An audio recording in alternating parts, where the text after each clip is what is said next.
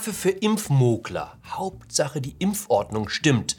Der Promi-Tipp von Gwyneth Paltrow, wie man mit der richtigen Halskette Covid-19 überwindet und Warnhinweise bei der Muppet Show, warum Fossibär sehr gefährlich ist. Hallo und herzlich willkommen zu einer neuen Ausgabe von 9 Minuten Netto. Mein Name ist Jan Fleischauer, ich bin Kolumnist beim Fokus und wir schauen an dieser Stelle gemeinsam auf die Lage in Deutschland. Schauen Sie sich mal dieses Bild an. Das ist eine Impfstation in den USA. Wir gehen in Deutschland einen anderen Weg. Wir sorgen dafür, dass es beim Impfen gerecht zugeht. Ist auch ein hehres Ziel. Statt sich darum zu kümmern, dass möglichst viele Leute geimpft werden, lieber darauf achten, dass sich in der Impfschlange niemand nach vorne drängelt. Ordnung ist das halbe Leben.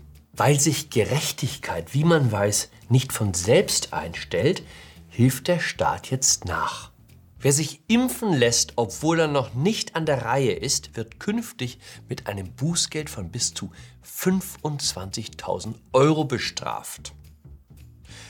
Diese Nachricht erreichte mich übrigens heute Morgen via Twitter aus einem deutschen Krankenhaus. Das Impfzentrum hatte zu viel AstraZeneca aufgezogen und alle Stationen abtelefoniert, ob jemand aus der Pflege möchte. Waren alle schon versorgt, außer mir. Aber ich bin Medizinstudent und nicht impfberechtigt. Also wurde der Impfstoff weggeschmissen. Wie man hört, war es die SPD, die auf die 25.000 Euro Strafe drängte. Mit Solidarität kennt man sich in der Sozialdemokratie ja aus auch mit erzwungener. Lieber für alle gleich wenig, als dass einige mehr und andere weniger haben. Ich bin jetzt in Gruppe 2 vorgestoßen, theoretisch. Meine Frau ist im siebten Monat schwanger. Jede Schwangere darf zwei Menschen ihres Vertrauens benennen, die automatisch in der Impfordnung nach oben aufrücken. Es ist noch nicht final entschieden, wen sie benennt. Meine Schwiegermutter, den Vater, die Schwester, mich, Bange Stunden, kann ich Ihnen sagen. Ich habe sie heute Morgen noch mit so einem treuen Dackelblick angesehen. Gell, du vergisst mich nicht. In Israel gehen sie inzwischen dazu über, in den wieder offenen Kneipen und Bars zu impfen. Wer eine Bloody Mary bestellt, bekommt den Schuss in den Arm gleich dazu. Im Presseclub war die Israel-Korrespondentin der ARD Susanne Glass zu Gast, die mit Schauder in der Stimme davon berichtete, dass der israelische Staat im Gegenzug für den Impfstoff die Daten seiner Bürger an Pfizer weitergibt. Horror! Ich bin sicher, die Korrespondentin weigert sich bis heute standhaft, irgendetwas bei Amazon zu bestellen oder zu googeln. Tapfere Frau. Mit jedem Klick bei Amazon oder Google geben wir eine Datenspende, die weit über das hinausgeht, was Pfizer bekommt. Und die ist dann auch nicht anonym lieber ungeimpft sterben, als den Datenschutz aushebeln, wünsche ich mir als Inschrift auf meinem Corona-Grabstein. Aber seine Daten waren sicher. Die nahm er mit ins Grab. Die Schauspielerin Gwyneth Paltrow hat sich zurückgemeldet. Sie war an Covid erkrankt. Jetzt leidet sie an chronischer Müdigkeit und Brain Fog, wie sie selbst sagt, also Gehirnnebel. Gut, Spötter werden einwenden, dass nicht an allem Corona schuld ist. Wer eine Kerze erfindet, der er dann den Namen gibt, This smells like my vagina, der hatte vielleicht schon vor Corona so seine Probleme. Wie auch immer, die Krankheit hält Gwyneth Paltrow nicht davon ab, weiter an der Zusammenführung von Körper und Seele zu arbeiten. Auf ihrer Webseite hat sie jetzt ein spezielles Programm zusammengestellt, um Menschen mit Covid-19 durch diese schwere Zeit zu helfen.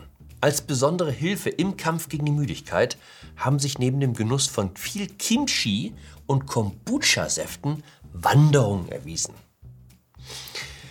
Dabei wird die Schauspielerin von einem Paar Hoka One One für 220 Dollar sowie dem Anastasia Racer Tank Top für 145 Dollar unterstützt.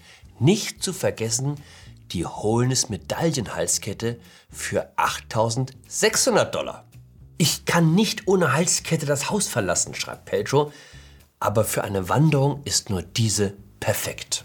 Wenn sie nicht gerade Berge erklimmt, um den Brain Fog zu vertreiben, konzentriert sie ihren nebligen Geist darauf, ihre Haut für Zoom-Meetings in guten Zustand zu bringen. Wer kennt das nicht?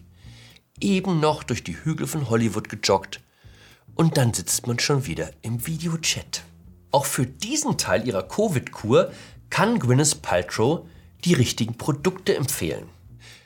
Da haben wir den G-Tox Fruit Acid Cleanser für 48 Dollar, das Goop Jeans All-in-One Super Nutrition Face Oil für 98 Dollar sowie das Goop Glow Overnight Peel für lächerliche 125. Ah, die Infrarot-Saunadecke von Higher Dose nicht zu vergessen, 500 Dollar. Lasst niemals eine Krise ungenutzt verstreichen. Das gilt auch für die Anhänger der Ganzheitlichkeit, wie man sieht.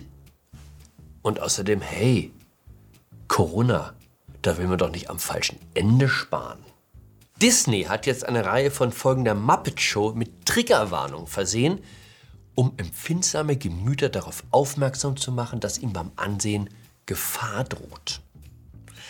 Ist nicht ganz klar, was an einer Folge Muppet Show so schädlich sein soll, dass man davor warnen muss. Der Fernsehkritiker Martin Zipf von der Süddeutschen Zeitung hat sich alle 18 in Frage stehenden Folgen angesehen. Er stand vor einem Rätsel. Ist es der blauhäutige Mexikaner, der singendes Gemüse dirigiert? Ist es die Szene, in der Fossibär mit einer Perücke auf dem Kopf in einer Episode von Schweine im Weltall einen auf Miss Piggy macht? Andererseits, man kann heutzutage nicht vorsichtig genug sein. Haben nicht gerade 185 schwule und lesbische Schauspieler gefordert, dass nur noch Schwule und Lesben schwule und lesbische Menschen spielen.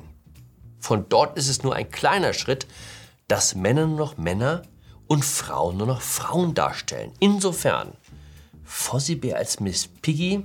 Mm, dies ist Marike Lukas Rienewelt, eine holländische Autorin, die letztes Jahr den internationalen Booker-Preis gewonnen hat, als die jüngste Schriftstellerin in der Geschichte. Der Meulenhoff Verlag war dementsprechend stolz, Frau Rienewelt als Übersetzerin gewonnen zu haben. Und zwar für das Gedicht The Hill We Climb, das die amerikanische Lyrikerin Amanda Gorman anlässlich der Amtseinführung von Joe Biden vor einem Millionenpublikum vorgetragen hat. Ich weiß nicht, ob Sie die Amtseinführung gesehen haben. Eigentlich waren sich alle einig, dass Amanda Gormans Auftritt das eigentliche Ereignis war. Vergangene Woche hat Frau Rienewelt nun erklärt, dass sie von der Übersetzungsarbeit zurücktritt. Sie sei schockiert über die Aufregung, die ihre Verpflichtung ausgelöst habe, sagte sie. Was ist passiert? Frau Rienewelt ist weiß, wie man unschwer erkennen kann. Dass eine weiße Autorin dafür sorgt, dass eine schwarze Lyrikerin auch in Holland gelesen werden kann, das geht nach Meinung einiger Leute gar nicht. Mir kommt das seltsam bekannt vor. Hatten wir das nicht schon mal, dass man die Welten völlig trennt? Schwarze hier, Weiße da? Aber vielleicht trügt mich auch meine Erinnerung. In dem Sinne, bleiben Sie impfgerecht, bleiben Sie achtsam, bleiben Sie mir gewogen. Ihr Jan Fleischhauer.